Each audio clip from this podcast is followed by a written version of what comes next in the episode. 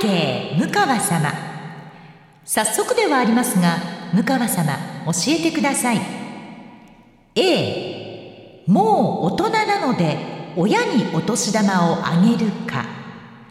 B もう大人なのに親からお年玉をもらうか。どちらの方が幸せになれますか？そうですね。これ両方のパターンがあると思うんですよね。あの、お年がおいくつの方かっていうその年齢にもよりますし、で、どういった環境でお育ちになったかということもあるんですけれども、私は大人なので親にお年玉をあげるかな。うーん。A! うん、そうですね。もうすっごい悩んだ。もうなんかもう、新年一発目からすごく悩んだんですけど、でも A! 大人なので、親にお年玉をあげる方が幸せになれる。ちょっと待って、ちょっと待って待って待って。うーん、うん、うん、と思います。すごく悩みながらですけど、A にします。では、今年も参りましょう。向川智美のまとものまとも。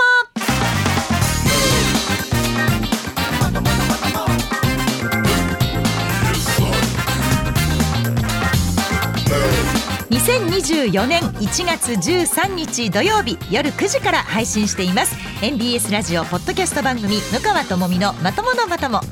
皆さんこんばんは。NBS アナウンサー向川智美です。この番組は第2第4土曜日の夜9時に配信をしております。もう1月13日だけれどもまとまととしてはまあ新年初回ということですからね。まあ今年もよろしくお願いいたしますというご挨拶を一応しておこうと思います。これ冒頭のジャッジがいきなりね初回からこれは難しいわと思ったんですけれどもえー、ラジオネームのところに記入がなくてだから匿名の方からいただいたメッセージなんですけれどもこの冒頭ジャッジ。続きがございます。これよく聞いてくださいね皆さん。今月8日の祝日妻と義理の母だから奥さんの方のお母さんです。妻と義理の母70歳と3人。新年の挨拶がてらランチをしました。お母さん新年おめでとうございます。とお年玉1万円を手渡す私。2011年の再々婚以来ずっと続けています。が義理の母から妻へも同じ金額のお年玉が。諭吉さん1枚が「行ってこい」でこら一体何のこっちゃでございます。毎年満面の笑みの妻51歳よ。君からお年玉あげるべきなんちゃう？と言うとブチギレるので言いません。ムーヤンなら A、B どちらを選択しますか？といただきました。これはもう姉さん事件ですね。もうお正月からの事件でございますよ。多分この方はその2011年の再々婚以来ずっとこれを毎年やってるってことは10今年で3年目ですか？なんとなくしっくりこないままこの儀式を毎年されてたわけですよね。えー、ご主人から義理のお母さんに「お母さんおめでとうございます」と言って諭吉が行く。で、義理のお母さんからは、あ、新年おめでとうと言って、その諭吉は自分の娘のところに行ってるわけよね。という、ってことは、旦那さんが渡してる一万円札はお母さん経由で自分の嫁のところに行ってるわけですよ。これはね、なんとなく消せないっていうのもすごくわかります。なるほどな。俺の一万円はお母さんを経由して嫁に行くんだなっていうことでしょ？これはやっぱり正月から事件ですよ。納得いかん。この気持ちもわかるんですね。でもその、まあ、たまたま義理のお母さんは娘さんの方に「おめでとう」って言ってお年玉をあげているかもしれないんですけどその私ね親がもう十分大人になった子供にお年玉をあげたいという気持ちもわからなくはない。でうちの夫の家もそういう家で挨拶に行くと私と夫とだから私にとっては義理の母ですよね。義理の母とが私と自分の息子におめでとうって言ってお年玉をくれる家なんです。最初びっくりしましてね。で、えー、それまでは私は家に実家に帰るたんびに自分の親にお正月だったらおめでとうと言ってお年玉を渡す。で、えー、っと、お正月じゃなかったら、これ何かに使ってねって言ってお小遣いを渡す。もう自分が働いてるからね。っていうふうにやっていたのに、この家は、もう結婚していい年で30ね、過ぎてっていう2人に、お母さんからお年玉をもらうんだと思って最初断ったんですいやお母さんもう私働いてますしもちろんねもうこの年ですしお年玉結構ですって言ったらいやいやともみさんそんなこと言わずにこれは受け取ってって言われてで夫の顔を見たら夫もうんうんってうなずくからああそうそういう家なの？と思ってまあもらうようになったんですね。で、えー、帰り道です。家に帰る車の中で私もちょっとあのまあ抵抗があるというかちょっと下せないんだけどお母さんからお年玉もらわないとダメかなって夫に言ったことがあるんですが夫が「あげさせてあげるっていうのも親孝行やねん」と。ね、だからそのお金を「はいともみさんどうぞ」「はい息子どうぞ」って言ってちょっとかっこつけるじゃないけれどもまだ私もそれぐらいの余裕はあるのよと。ね言うても私の子供やからね。で、そこに来た嫁やからっていうことで、あげさせてやるっていうのも親孝行やねんと。まあそれは気悪いかもしれへんけど、ちょっと親孝行やと思って付き合ったってくれっていうふうに、まあ今の夫に言われて、まあそれが親孝行になるんだったら、まあ、あの、やぶさかではないなと思って1万円をもらい続けてはいるんですけれども毎回言うんですよ。もう本当にお母さん今年でもう終わりにしてください。もう本当にもうあのやめてください。もう孫もねだからうちの子供たちにももくれるわけだから本当にもうお母さん結構ですっていう中でもやっぱり義理の母はくれ続けるんですよね。いやそれはやっぱりこうなんだろう。私が嫁いだ先のまあもちろんお父さんいますから家長ではないけれどもその長としての何て言うんでしょう威厳なんでしょうねきっとね。それを保ちたいという意識が強いのかなってすごく言葉を選んで私今喋ってるんですけど悪く聞こえてません？大丈夫悪く聞こえてたらごめんなさいでも本当にあのそういうことなんですよねきっとね。あの私がやっぱり目の黒いうちはっていうのがあるんだなと。ででも息子はそれが分かってるけれどもそれをさせてあげるのが親孝行やねんていうまあなんて優しい人でしょうっていうことで納得私はしております。なのでねこの二択ジャッジの方も多分複雑な思いだと思います。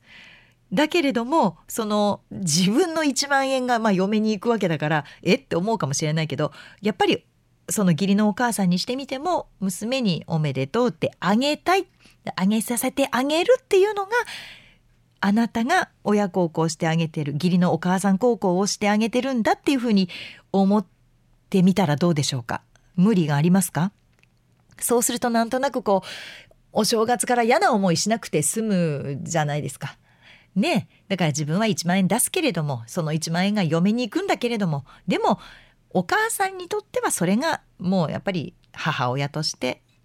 うん、やりたいことなんや。俺はそういう親孝行をさせてあげてるんやっていうそう思ってみたらどうでしょうか。ということで正月早々ねもう事件ですわこんなのがあったらもう1日からいろんなところでチッとかねなんやねんとかいろんな正月話がこう聞こえてきそうなんですけれども私の方もまあ無事に、えー、ギプスが取れまして骨を折ったのが12月の頭だったのでちょうど1ヶ月経ったんですね。でお正月明けてから病院に行きましてであのー、まあ、レントゲンを取りました。綺麗に一本線でここが折れてるねっていうのが本当に綺麗にパッと映ってたんですけれどもそこにちゃんと次の骨になるためのカルシウムがうにゃうにゃうにゃうにゃうにゃってこう薄い雲のようにむにゃむにゃむにゃむにゃむにゃってこう出来上がってそこに集まってきてる写真を見せてもらってうわ人間ってすごいなって改めてちょっと私感動したんですね。こうやって私のこの折れたところはくっついていくんだわと。へえ人間はすごいな折れたら折れたまんまじゃないんやなちゃんとカルシウムができてきてこうやって骨になるんだなって感動していたところに先生から「ギプス取りましょう」。えー、ギプス取るんですか？私結構あのがっちりこうあの痛かったんでねこうしっかりあの止めてもらってたんで不安があったんです。でレントゲン取る時もやっぱりそのギプスを取るので取るとやっぱりこう手首がグラグラするような気がするし力入らないし大丈夫かなこれ取ってっていう感じだったんですけど先生がついこの間まで動かせても絶対動かしちゃダメですよ。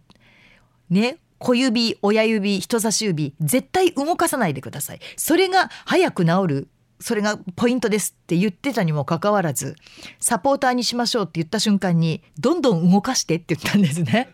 え、先生ついこの間まで絶対動かしたらあかん言ってたのにもう動かすんですか？って言ったらここまで来たら動かしてくださいって。マジかいって思いながらまあ確かにあのぐるぐる巻いていた包帯が取れてサポーターになったから指全体がこう出てるんですよサポーターから。ということはまあちょっとした洗い物ができたりとか洗濯物畳むのも冬物って重いじゃないですかもう本当に夫の、えー、XL のトレーナーなんてめちゃくちゃ重いのよそれを畳む時って「いたたたたた」って言いながら持ち上げてで畳んでたんですけどそれもまあ軽くとまではいかないけれども、うん、ちょっと力入れようか、うんっつってこう持ち上げられるようになりました。やっとここまで来たんですけれどもいやでもね1年に2回骨折をした2023年だったんですけどでもこう何でしょうね今の骨折事情みたいなものもよく分かってギプスってもっとこうガチッと固定してでこう首からね包帯でつって絶対動かしたらあかんよっていうでどんなに痒くてもなんかみんな鉛筆とかさなんか細いものの中に入れて手書いてとかってやってたけど私のギプスは全然そんなんじゃなくて湿布みたいなものをお湯で濡らして柔らかくするんです。でえー、両方の内側と外側からそれを固定してそれが冷めていくと私の腕の形になって硬くなるっていうギプスだったんです。ギプスって進化してるってまずびっくりしてだからこう腕に沿ってるから無駄な骨に当たらないから痛くないっていうことなんですね。で「はあ今先生ギプスってこうなんですね」って言ったら「そうですよ」って最初だからハサミでジョキジョキ切るからそんな柔らかいもん意味ないじゃんと思ってたらちゃんとあったかくして形を整えたら硬くなるっていうギプスだったんです。でそこで包帯をぐるぐる巻いていました。それを取ったら今度は動かせと言われてはめたのが黒のサポーターなんです。先生これ白ありませんか？黒はやっぱりなんかちょっと戦う人みたいね戦闘モード入っててただでさえみんな殴られるんじゃないかってあのビクビクしてる人が多い中で私がこのサポーターをしてグッと握ったらちょっと怖いんですけどって言ったらこのサポーターはね黒しかないんですよって先生が言うんです。黒だけか。どうします？じゃあ包帯にしますか？でも包帯はもうやめた方がいい。ここまでもうカルシウムがうにゃうにゃうにゃってなってきてるんだからサポーターでいいですよ。って言われてもう泣く泣くじゃあもう黒でいいですって言って黒のサポーターをしました。これねあの聞こえると思いますけどこういうふうにマジックテープで簡単に留められるようになっていてもちろん固定しなきゃいけないところには硬いあの棒が入ってるんですね。だから動かないようにはなってるんですけど取り外しがこうピリピリって簡単に取れるようになってるんです。だからお風呂お風呂に入るたんびにもう今は毎回これを取ってきれいに洗えるようになったんですけどということはやっぱりギプスよりも多少固定が弱いだからねやっぱりちょっとね痛いんですよ痛いっていうかね不安なんですよこの左手が。前から人が歩いてきた時に手当たったらどうしようと思ってやっぱりパッとこう自分の体の前で左手をこうクッとこうね淡谷のり子さんが歌う歌うようにこうパッとこうね腕を組んでしまう癖がちょっとつきましてやっぱりしっかり固定して痛くないっていうところまでギプスの方が良かったのかなと思いつつでもそうすると今度関節が固まっちゃうからリハビリが必要になって大変ですよ動かなくなりますよということで今はちょっとプロボーラーのような黒いサポーターになっております。でも順調だということであの皆さんから本当にご心配もたくさんいただいてもうねあのインスタグラムにも黒いサポーターになりましたって言って写真を上げたんですけれどもほんまプロボーラーみたいやね みたいなあのコメントもいただいたしこうなんとかレンジャーみたいなのもあるしお正月番組見てたらちょっとウィッシュっぽいなみたいな大悟さんみたいにねウィッシュみたいな子供に「どうどうちょっとなんかウィッシュっぽくない？ウィッシュ」ってやるたんびにもう鬱陶しいって言われながらも。でもちょっとちょっとそこの飲み物取って「ウィッシュ」とかずっと私はご機嫌でやっていたんですけれども。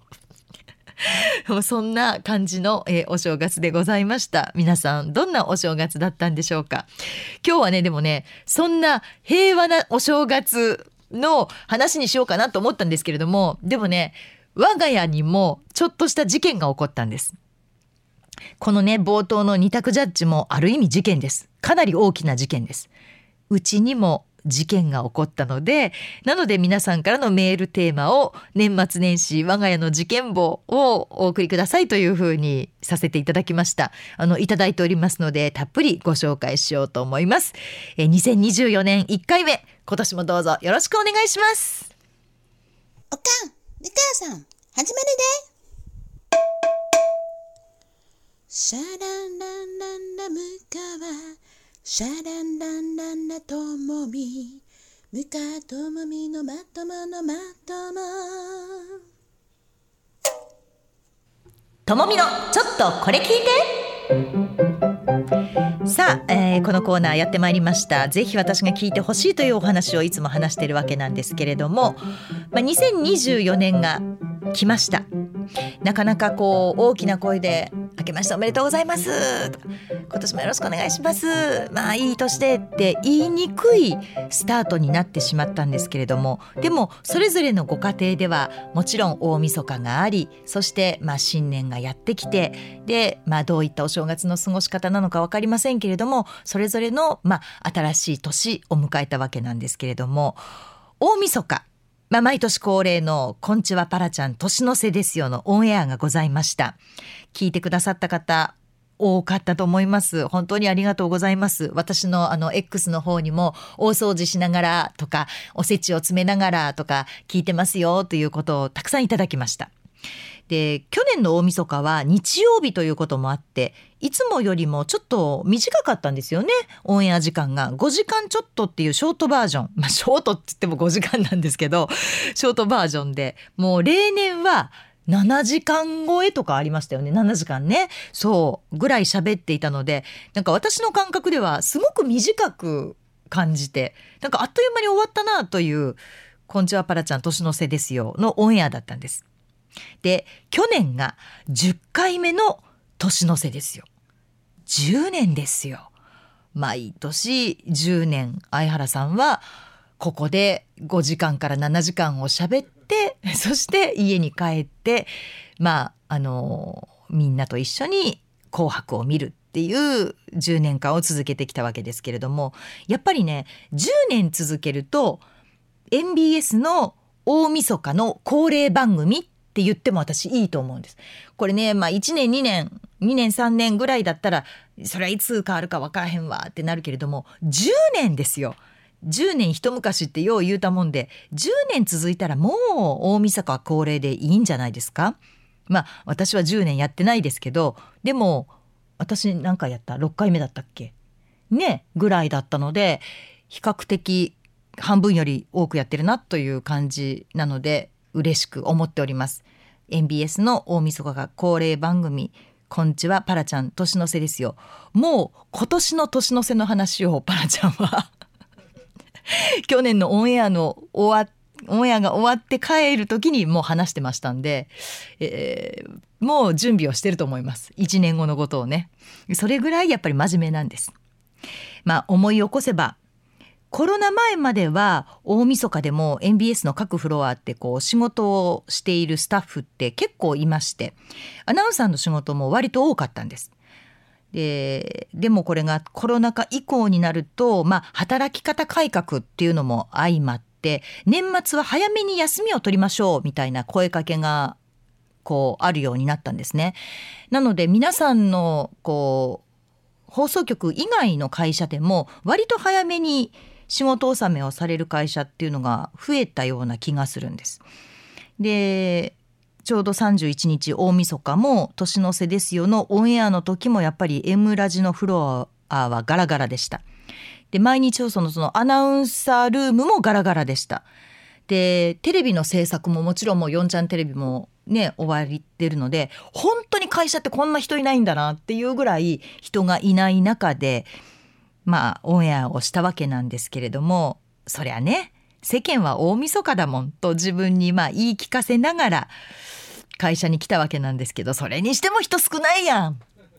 ね？年の瀬ですよチームしかこのフロアにはいないのかいってちょっと寂しくは思いました。でもね番組はやっぱり面白かったんですよね。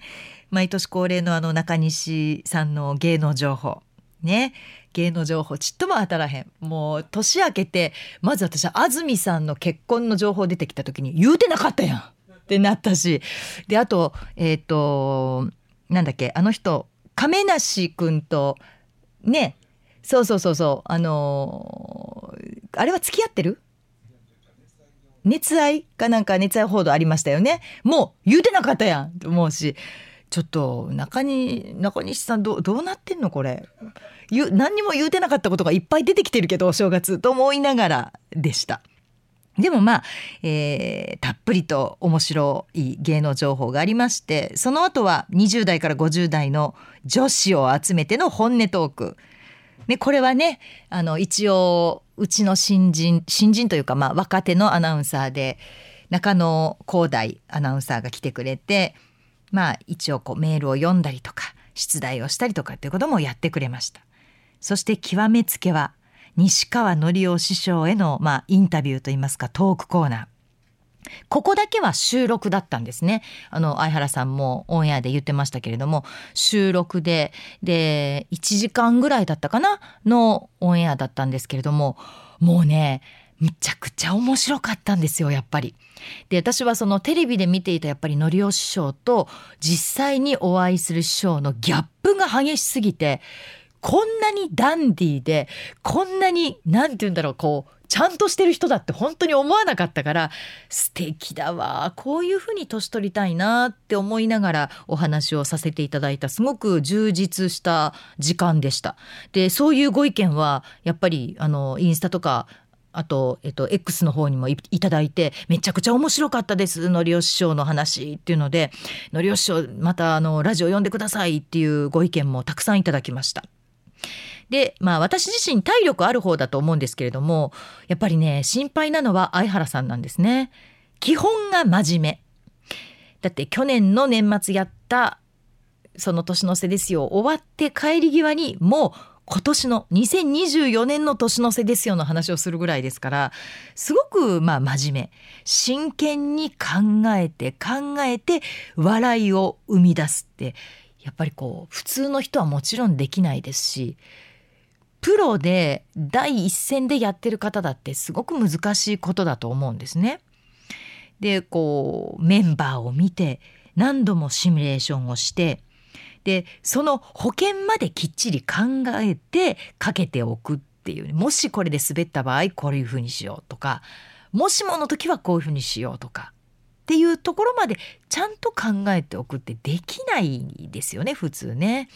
で本番の2日前からお酒を断ち私はもう「クレアシいただきましょうか」言うてお酒飲んでご機嫌だったんですけれども えらい違いやなと。もうそういうところからしてやっぱりもう心構えが違うんですよね。もう反省しました本当に。でもそうやって体調を整えて本番に臨むその姿はやっぱりああプロだなっていうふうに思いました改めてねまあ相原さんも私のことを真面目やって言ってくれるんですね。それはこう番組の中で出されたお題をもうむちゃくちゃ真剣に考えてもうどうしようどうしよう。でオンエアを聞き返してあここは間違えた言葉選びこうやったっていうふうに思うんですよねみたいなことを話すと真面目ですねってすごく言われるんですけどでも多分ね根本が似てると思うんですよ。私話をしていても相原さんのと対立していることを言ってもすぐ僕に乗っかるって言うけど本当に分かるのあ分かる分かるそれってって本当に心から思うから多分根っこのところがね似てるんじゃないかなっていうふうに思うんですけれどもその、えー、年の瀬ですよもう無事5時間というね5時間ちょっとが終わりました。であと3時間ぐらい私喋れますわっていうね笑いながら話しますと相原さんが「もうもう僕はぐったりです」と「もうほんま疲れた。ほんま疲れた」って言ってスタジオを出て行って、えー、これでやっと相原家と向川家にお正月がやってくるわけでございます。で去年は相原さんのお家の、まあ、相原さん自身の新しい下着が買っていなくて大騒ぎだったという話をねあのオンエアでもされていました。本当に大変だった相原家。今年は我が家が揉めたんです。うちもねあの下着と靴下と新しい洋服は買っておく派なんです。それは私の母がやっぱり田舎でやってくれてたから必ず三が日分の新しい、えー、下着上下。で、えー、新しい洋服は初詣に行く時に着るんだよって言って買ってくれるんですね。で、えー、必ず新年の挨拶をみんなでしてで今年の目標を全員言ってからお年玉をもらうっていうのがうちの毎年恒例のお正月だったんですね。相原さんのところも多分似たような感じでお話をされてたと思います。でまあ普通に言ったら普通にそうなるはずだったんですよ。まあ年の瀬が終わってご機嫌で今年も喋った。楽しかった。いいもう仕事納めだわ。本当にもうスキップしたい気持ちで家に帰ってさあ紅白までにじゃあお風呂入ろうかななんて思ってお風呂入りまして。喉乾いたわ。ねえねえねえちょっとコーラ持ってきて。あコーラないわ。って奥からキッチンの奥から夫が言うんです。え？ちょっとコーラないってどういうこと？コーラがない？え、私コーラなくて何飲むわけ？もうそっからもう喉乾いてるし、コーラ飲みたいし、コーラ飲めるもんだと思ってるし、え、嘘でしょ？で、あの、夫がもうパントリーっていうか、まあ、ちょっとした食料庫があるんですけれども、そこをこう開けて、一本でもとりあえずないかと思って一生懸命こう探してるんですけど、一本もなかったのね、2リットルのコーラが。2リットルのコーラってあったらまあすぐ目につきますわな大きいですから。で私も「嘘でしょ?」って言って見に行ったんだけどない。で前あの鈴木プロデューサーが誕生日のお祝いでしたっけ？くれたあのいろんなご当地コーラみたいなそれ私残してなかった？それも一本もないもうちゃんと飲み終わってて コーラないやんってなった瞬間からなんかやっぱりこうすごい気分が落ちるわけですよ。ああココーラないんだコーラない大晦日なんだみたいな。でうちは家族全員4人が全員飲むものがバラバラなんですね。で、えー中えー、高校3年生の長男はウーロン茶または緑茶なんです。これのどっちか。で次男はレモンティーを飲むんです。で私がコーラで夫はまあアルコールで昼間はノンアルを飲むんですけれども全員が全員バラバラなんですね。で決して人のものを飲まないんです。これが、えー、ちょっとちょうだいっていうのはないしで勝手に飲んでるのも見たことないみんな自分のものを好きなだけ飲んでるっていう状況なんですね。でこれだけの種類がまあまあ、どんだけ在庫にあんねんっていうぐらいのそのパントリーなんですけど、まあ、箱買いをもちろんします。であっという間にみんな飲んでいくから本当にもう買って買ってどんどん買い足していかないとすぐになくなっちゃうんですけれども私のコーラだけないわけですよ。で大晦日は夫が家にいるから最後の買い物をしてちょっと外回り掃除して早めにお風呂入ってママが帰ってくるの待ってるわなっていう話をしてて買い物行ったんちゃうん？買い物行くって言うてたよねあのさただでさえ慣れてないんだから買い物に行く時には何を買うべきか何を買わなきゃいけないかを見てから行かなあかんわそれは。つってもうそっからもうこんこんと説教ですわ。で子供たちが「紅白始まるよ紅白ほらほら!」って言いながら「紅白見なあかんけどコーラないやん」でももうその一点張りですよ私はね。嘘でしょ？って思いながらもうどうどうしよう。でも喉乾いてるしなと思ってとりあえず冷蔵庫で冷えていたチャミスルを1本持ってまいりましてほなまあとりあえずあのチャミスルでご飯はいただきますと。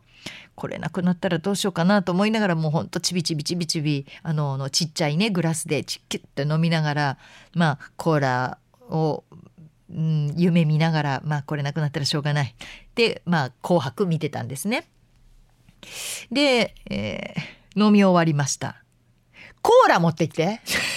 やっぱりコーラ飲みたいんですよ。でも夫はもうアルコールを飲んでいます。で夜だからうちちょっとね言うてもあのマチュピチュですから子供たちに買いに行かせるわけにいかないもう我慢するしかないわけですよ。もう誰かコーラコーラコーラ買ってきてっていう風に大晦日のマチュピチュに私の声が響き渡ったという大晦日でございました。で次の朝お正月でございます1月1日その日夫は高校ラグビーの仕事で、えー、出かけなければいけない。で、えー、まあ初日の出を見るほどではないけれども夫が仕事に行くということはそれに合わせて子どもたちをそこそこの早い時間に起こしてでその新年の挨拶をしてお雑煮食べなきゃいけないのでまあ起こしてたんですね。で起こしてる間に夫がパッと姿がいなくなったからあれ？行っちゃったのかな？どうしたんだろうと思ったらとりあえずコーラを買いに行ってくれて。でとりあえず俺は今日は仕事に行かなあかんから今日はこれでって言って、えー、朝一でコーラを買いに行ってくれた夫でございました。そこからまあえっ、ー、と先日という言い方をさせていただきますけれども1月10日オンエアの「You はこれからのマイベスト3」のコーナー2024年のちょっとした目標を決めるきっかけになった事件がこれだった。ということでございます。まああのちょっとした目標ですからこの大騒ぎしたコーラから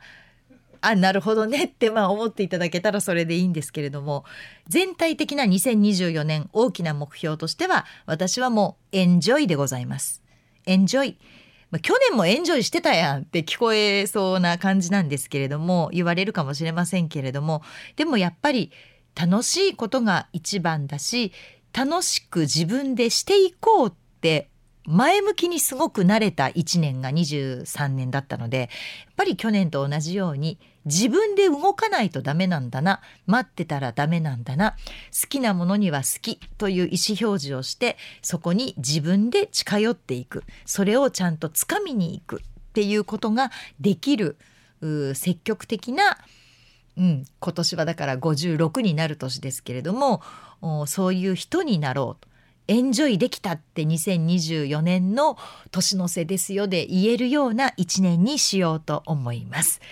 えーちょっとした事件なのかもしれません皆さんにしてみたらね大人げないわっていうかもしれないけど私にとってはでも大事件だったんですよコーラがないっつうのがね。というところで皆様は平和なお正月だったことをお祈りいたします。こんにちは、ムカです。ムカとマミのまとものまとも、これを聞かなきゃ知れないよ。お願いお願い、みんな聞いてよ、聞いてちょうだい、お願いね。ムカとマミのまとものまとも。さあ、えー、では皆さんからいただきましたメールご紹介していきましょう今日はですねあなたが考えるともみかんとは何ですか？そうでしたよね。覚えてますか？なるみちゃんが私のことをともみかんがすごいともみかんがすごいって言ったっていうところから私は自分ではよくはわからないんだけれども皆さんがともみ感っていうのを感じてるのかな？それはどういうことですか？教えてくださいというのが一つ。そしてもう一つが年末年始我が家の事件簿ということでお願いしました。これもね まあ、もちろんプロデューサーの鈴木くんからメールテーマどうしましょうかってなった時に私が、まあ、自分のコーラが、まあ、ある種事件だったわけですよ。向川家にとってはもう大事件ですわ。だからこれをまあ喋りたかったので、えー、事件簿にしたいって言ったらうーんなんか目標とする感じでよくないですか？みたいな LINE が来たのね。いやもう絶対事件簿やと。もうこれは譲られへんと思って。いややっぱりね年末年始我が家の事件簿これでどう？もう一押ししたらさすがですね。プロデューサー付き合いが長い。分かってくれました。これは何かあるなと。これは向川家何か事件が起こったんやなということで。分かりました。それでいきましょう。ということでこの2つのメールテーマになりました。ではまず、えー、あなたが考えるともみかんを教えてくださいということでちょっとご紹介してまいりましょう。ラジオネーム芝わんこさんでございます。いつも楽しく聞いております。ありがとうございます。12月23日の配信ではメールを取り上げていただきましてありがとうございました。さてその23日の配信で離れたところの後方から成美さんに言われたことがずっと気になっておられるともみかんについてですが私なりの解釈を申し上げます。はいお願いします。芸能人の方は遠く離れていてもオーラが漂っているので遠目に見ても芸能人だと認識できますよね。確かにそうです。私もそういうお話ししました。ただしいくらオーラが漂っていても人物を限定することはなかなか難しいと思います。なるほど。特にこう後ろ向きだった場合オーラは感じるけどあれちょっと一般の人じゃないけど誰？ってことですよね。うんうん。しかし向川さんの場合はもちろんオーラが漂っていて離れていてもそのオーラが向川さんだと限定できることこそがともみ感だと私は思います。うまく説明できなくて歯がゆいのですが多くの方がこのように感じていると思います。次の配信で皆さんがともみ感をどのように表現されるのかとても楽しみですといただきました。ありがとうございます。いや私自身自分にオーラがあるなんてちっとも思ってもいないんですけれどもそれが私だと限定できるってすごくないですか？だからまさになるみちゃんはそうだったんですよね。私の後ろにいてその後ろ姿を見ながら絶対向川さんやで。あのともみ感が出せるのは 向川さんやでってマネージャーの方に言ってたっていうのは本当に芝わんこさんのおっしゃる通りなんですけれども。何なんでしょうね。オーラってでもねあの本当に一流のタレントさんはオーラを出し入れできるって言いますよね。だからこう街を歩いていて買い物に行きたいとかショッピングに行きたい時に一般の人にこう顔をさしたくない時にはそのオーラをスッと消すことができると。一般の人にこう紛れることができる。絶対にバレない。だけれども例えば舞台であるとか本当にドラマの撮影とかっていう時になるとわっとすごいオーラを出すことができるこれが本当の一流の芸能人だよって聞いたことがあるのであちゃらこちゃらどこででも出してるオーラがね出ちゃうっていうのはそこまでではないっていう話もあったりなかったりっていうね濁し方を今年もしようと思います。この濁し方はもうわかるでしょ？誰かんかね言わないですけどね。あの人にも感はあるんでしょうねきっとね。ラジオネームきのこさんでございます。さて年末の配信でお話しされていたともみかんですがわかる気がします。お会いしたこともないのにすいませんとお書きですがえー、ありがとうございます。新興宗教の教祖というのもわかる気がします。やっぱり？これ私よく言われるんですよね。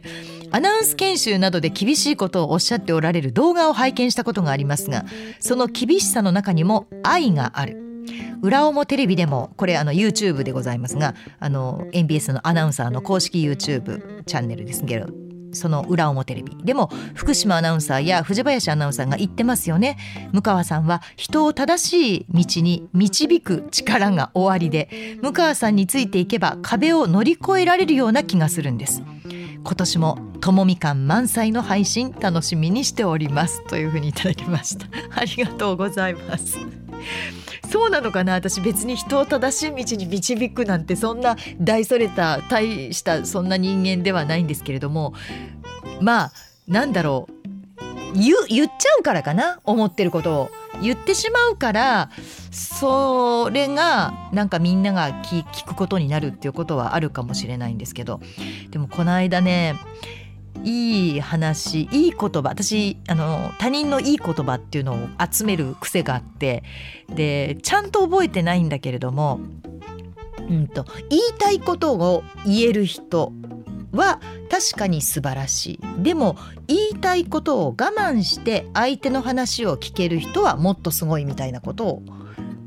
読んだ時にあ私後ろ半分やっぱりちゃんとできてないなと。私はこう思う。私はこうだ私の場合はこうじゃないかっていうことは言えるけれどもでもそれに対する人の意見を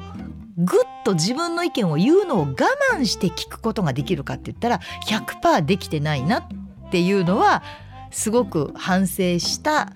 えー、いい言葉でしたね。あれ何で見たんだろうな私そんな本読むのすごく好きなんですよね。いい言葉。ありがとうございます。でもともみかんをきのこさんも分かってくださるということですね。続きましてラジオネーム綾野農園さんでございます。前回のともみかんの話笑いましたし共感しました。ともみかんあります。ありがとうございます。性格は顔に出ると言いますがまさにそれです。若い頃の向川さんより今の向川さんのお顔がともみ感が強いです。えー、そうなの？完璧主義で責任感が強くてちょっと頑固で強い意志がある。これがともみ感。なるほどね。そうなんだ。確かに完璧主義は完璧主義ですね。責任感も確かに弱かないです。強いです。ちゃんとせなっていうのはすごくあります。頑固かな？頑固？私。頑頑固か。頑固かも。あんまり曲げないうん、自分のすごくしっかりした芯はありますね。なんかここは曲げられないみたいなところが自分の中でもあるのでそれかそれが顔に出るんだ。きついんかい！綾野農園さん。でも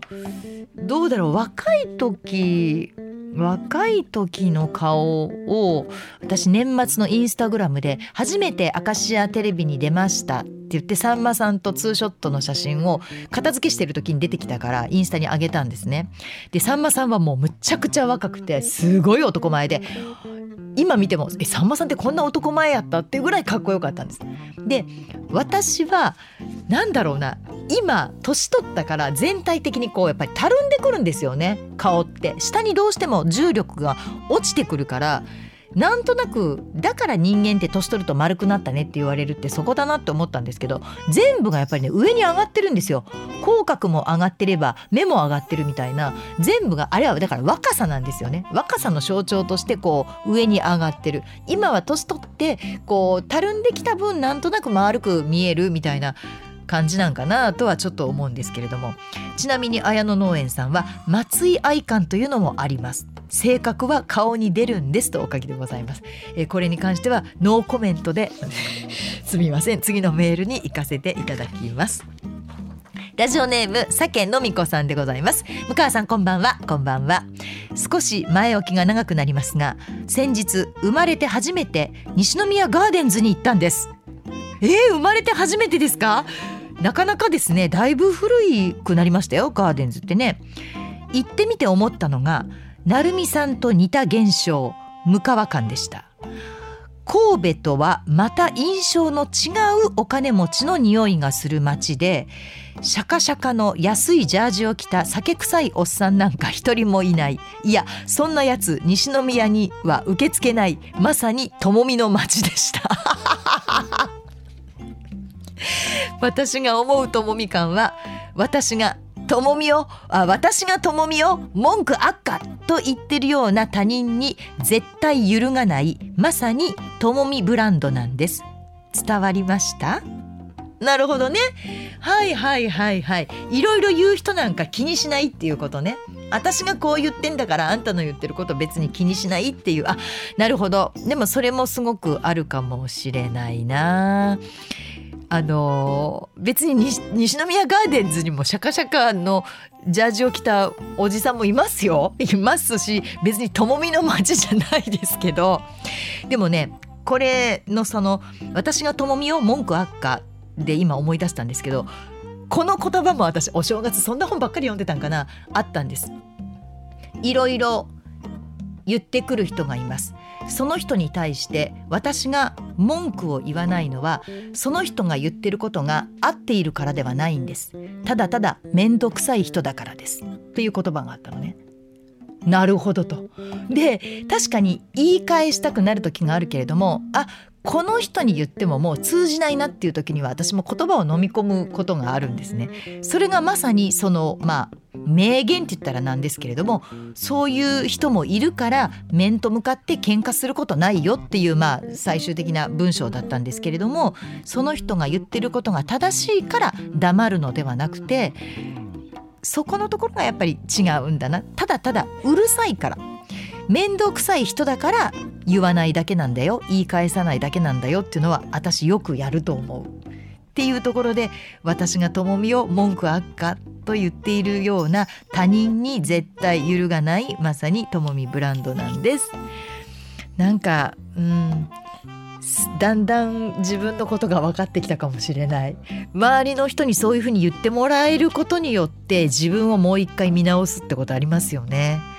でそれぞれにやっぱりね酒さんにもきっと飲み子感があるんだろうし綾野農園さんにも綾野感があるんだろうと思うんです。で教えていただいたようにきっとそれがお顔に出てたり言動に出てたりっていう風になってるんでしょうね。だからなるみちゃんはすごくともみ感というなんか新しい言葉を作ってくれたのでオーラとかそういう漠然とした言葉ではなくてね。だからすごくあの面白いなやっぱり芸人さんだしありがたいなと思いながら、えー、皆さんにご意見を伺いました。ありがとうございました。さあ続いては向川家ばりの事件簿は 皆さんのところから届いているのでしょうか。年末年始我が家の事件簿でございます。楽しいね。事件はいきますよ。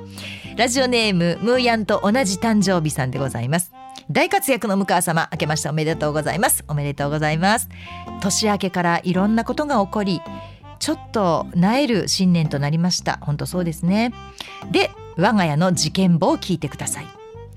元旦に夫婦で初詣に行きました。そこは靴を脱いで正殿まああの殿に上がって参拝するところなのですが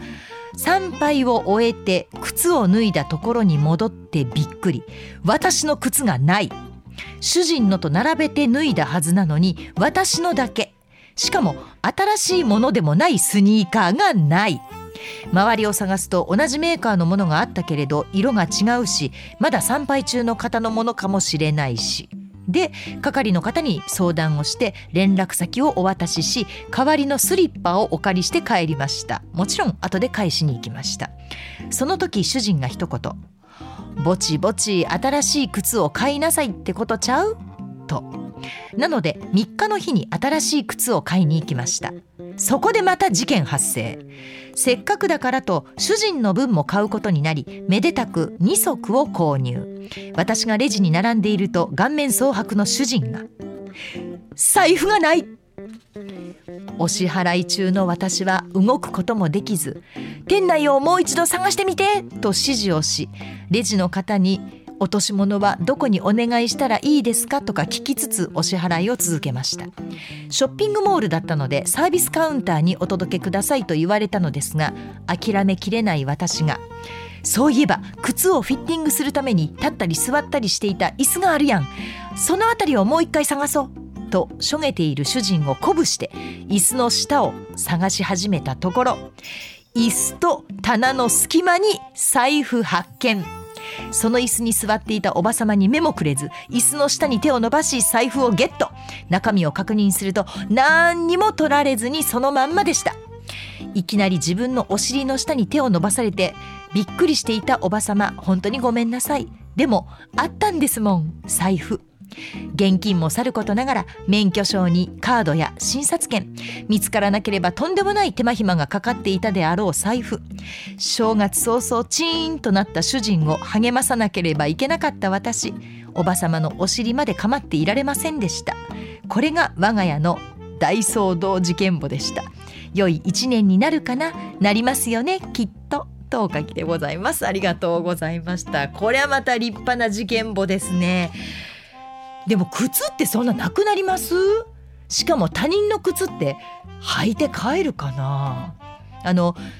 例えばまるっきり同じ靴でも人の足型って違うから履いた瞬間にサイズが一緒でも私のじゃないって分かりますよね。これ履いて帰っちゃった人いるのかな？だか靴ももしかしたらどっか違うところをもうちょっと探したらあったのかもしれませんけどでもご主人が優しいなと思ったんですよ。それをマイナスと捉えずいや神さんがもうそろそろ新しいのを買うたらって言ってるんちゃうっていう。それはすごく旦那さんの優しいところだなという。でもまあ一見落着の事件簿でよかったです。続きまして父はコロスケさんでございます。こんばんは。今年1回目の放送ですね。今年もよろしくお願いいたします。こちらこそお願いいたします。我が家の事件はご飯の量で家族喧嘩をしてしまったことです。父は小食なのですが母は食べる方で2人の少しが違ってしょっちゅう言い合い争いをしています。その言い合いに私が割り込んで家族喧嘩になってしまいます。年末にまたありました。少しご飯入れてと父が母に言ったんです。そして母が入れたご飯に父がこんなようさんいらんわ。ちょっとって言うたやんか。入れすぎ調子悪なるなどとぶつくさ。母はそこで言い返すと余計にしつこく言われるのでほな残しといてと一言。それでも父はしつこく言うので母が怒り気味にはいはいもう分かった分かったと。そこでおとなしくしていたらいいのに私が残すんやったら私が食べるわとこれまた怒り気味に言ってしまい父がもう鰹節かけて醤油かけたからやめとけと。お箸つけてないんやったらご飯増やして卵かけご飯にして食べる。食べんなやめとけ。次は父と娘で言い合いになり母が「もういいな!」と言って怒られました。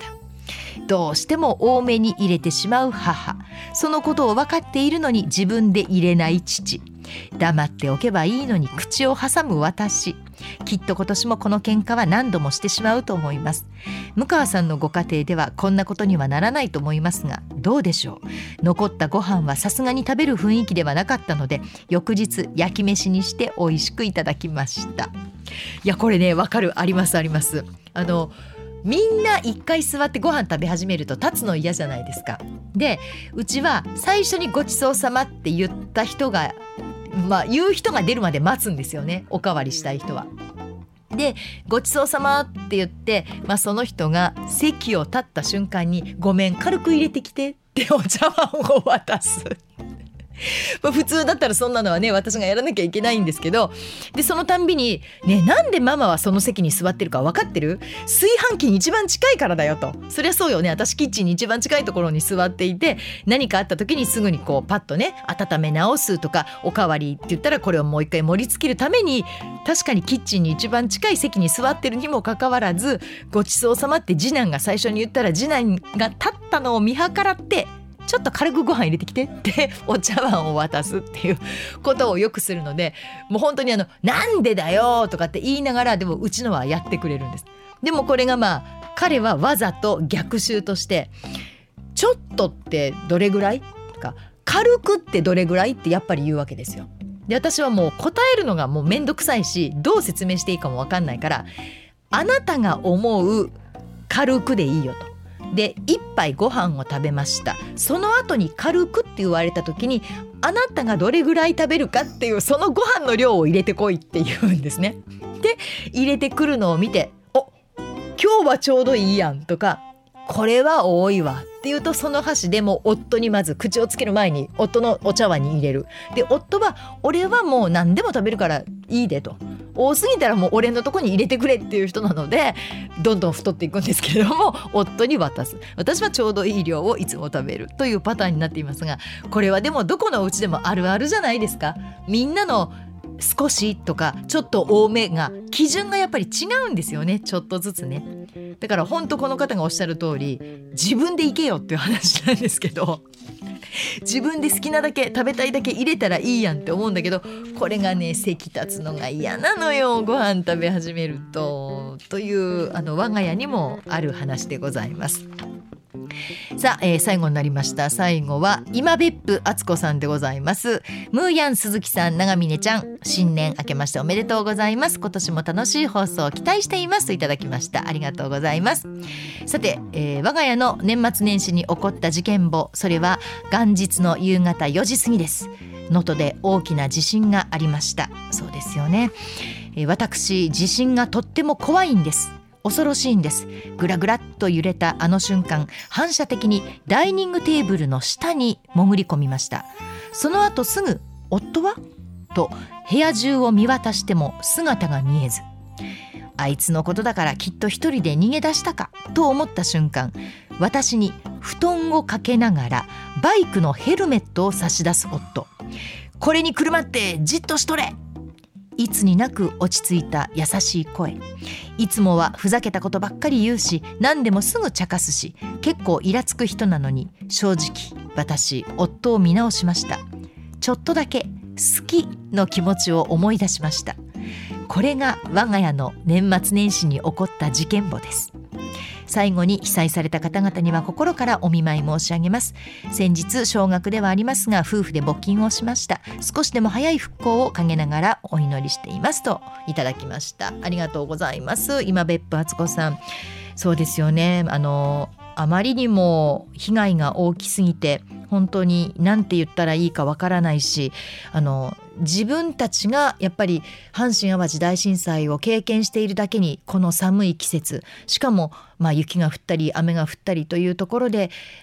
暖かさ暖を取ることもままならない方々がまだ大勢いらっしゃるという中ででも私たちは少しでも明るい放送をこれをポッドキャストでも YouTube でもなんか聞いてくれてクスッとでもしてくれたら嬉しいなという思いでやっぱり放送に携わる人ってやってると思うんですね。報道は報道でもちろん報じなければいけないことがあります。その方たちに対する情報もあります。で、これだけ大変な思いをしているから皆さん協力してくださいねっていう声かけも必要です。でも、出ている私たち、喋っている私たちは、やっぱりその痛み、大変さがわかるだけに、少しでも大変な長い一日だけれどもくすって笑える瞬間があったらいいなという気持ちで今年も放送を続けていこうと思います。しかし今別府敦子さんこれは事件ですか？いい話じゃないですか。これは羨ましいというかご主人すごいね。まあ哀愁の警備員さんでございますけれどもヘルメットを持ってきてでね毛布でこれにくるまってじっとしとれっそりゃあ好きの気持ちを思い出す。わかりますね。これが事件なのかな？思い出しちゃったっていうのが事件なのかもしれませんね。さあということで、えー、ともみかんとそして年末年始我が家の事件簿をお送りいたしましたまあ、本当にねあの今年は年始からいろんなことがありましてなかなかどうなっていくんだろうと不安な年でもありますけれども私たちは私たちでもちろん、えー、楽しくうんエンジョイして生きていくべきです。でその中で本当に大変な思いをしている人たちに寄り添って必要な支援をしていくことを考えるのがいいと思います。一緒になって落ち込むことが支援ではないです。それが求められていることではないということだけそれをお伝えしようかなと思いました。本当にあの始まったばっかりですから復興もそうですしそしてうん日本全体がでまた世界中でもまだ落ち着いてない紛争や戦争いざこざあります。そんなものが本当に早く一日でも早く平和にみんなが楽しく笑顔で過ごせる日が来ればいいな。そんな一年になったらいいなというふうに思います。さあ、えー、まとまとはそんな思いも込めましてこの1年も頑張ってやってまいります、えー、引き続きどっちが幸せかの2択ジャッジメール。また「ムーヤンちょっとこれ聞いて」というようなお怒り。今日みたいな事件簿でも結構ですよ。こんな事件あったんですけど。それでも OK です。また幸せなお話でもいいです。今回はだって事件簿って言いながら幸せな話やんっていうのがちょっとあったんでね。そういうものでももちろん OK でございます。番組への感想でももちろん OK どしどしお寄せください。メールは moon.mbs1179.com アルファベット小文字で mu.mbs1179.com までです。私も最初にエンジョイというふうに言いましたけれどもエンジョイしながらもきっとエンジョイできなかったよ聞いてくださいっていう話が出てくると思います。これまたあのともみのちょっとこれ聞いて長くなるかもしれませんけど皆さん覚悟してこの1年またまとまと聞いてください。ということで NBS ラジオポッドキャスト番組「向川智美のまとものまとも」毎月第2第4土曜日の夜9時に配信でございます。次回は2024年1月27日。もう1月終わっちゃうじゃん。早いよね。またお耳にかかりましょう。NBS アナウンサー向川智美でした。今年もよろしくお願いします。